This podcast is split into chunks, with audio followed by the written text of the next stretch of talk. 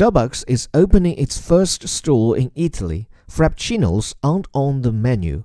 35 years after a trip to Milan inspired American entrepreneur Howard Schultz to transform Starbucks, the coffee chain has finally arrived in Italy.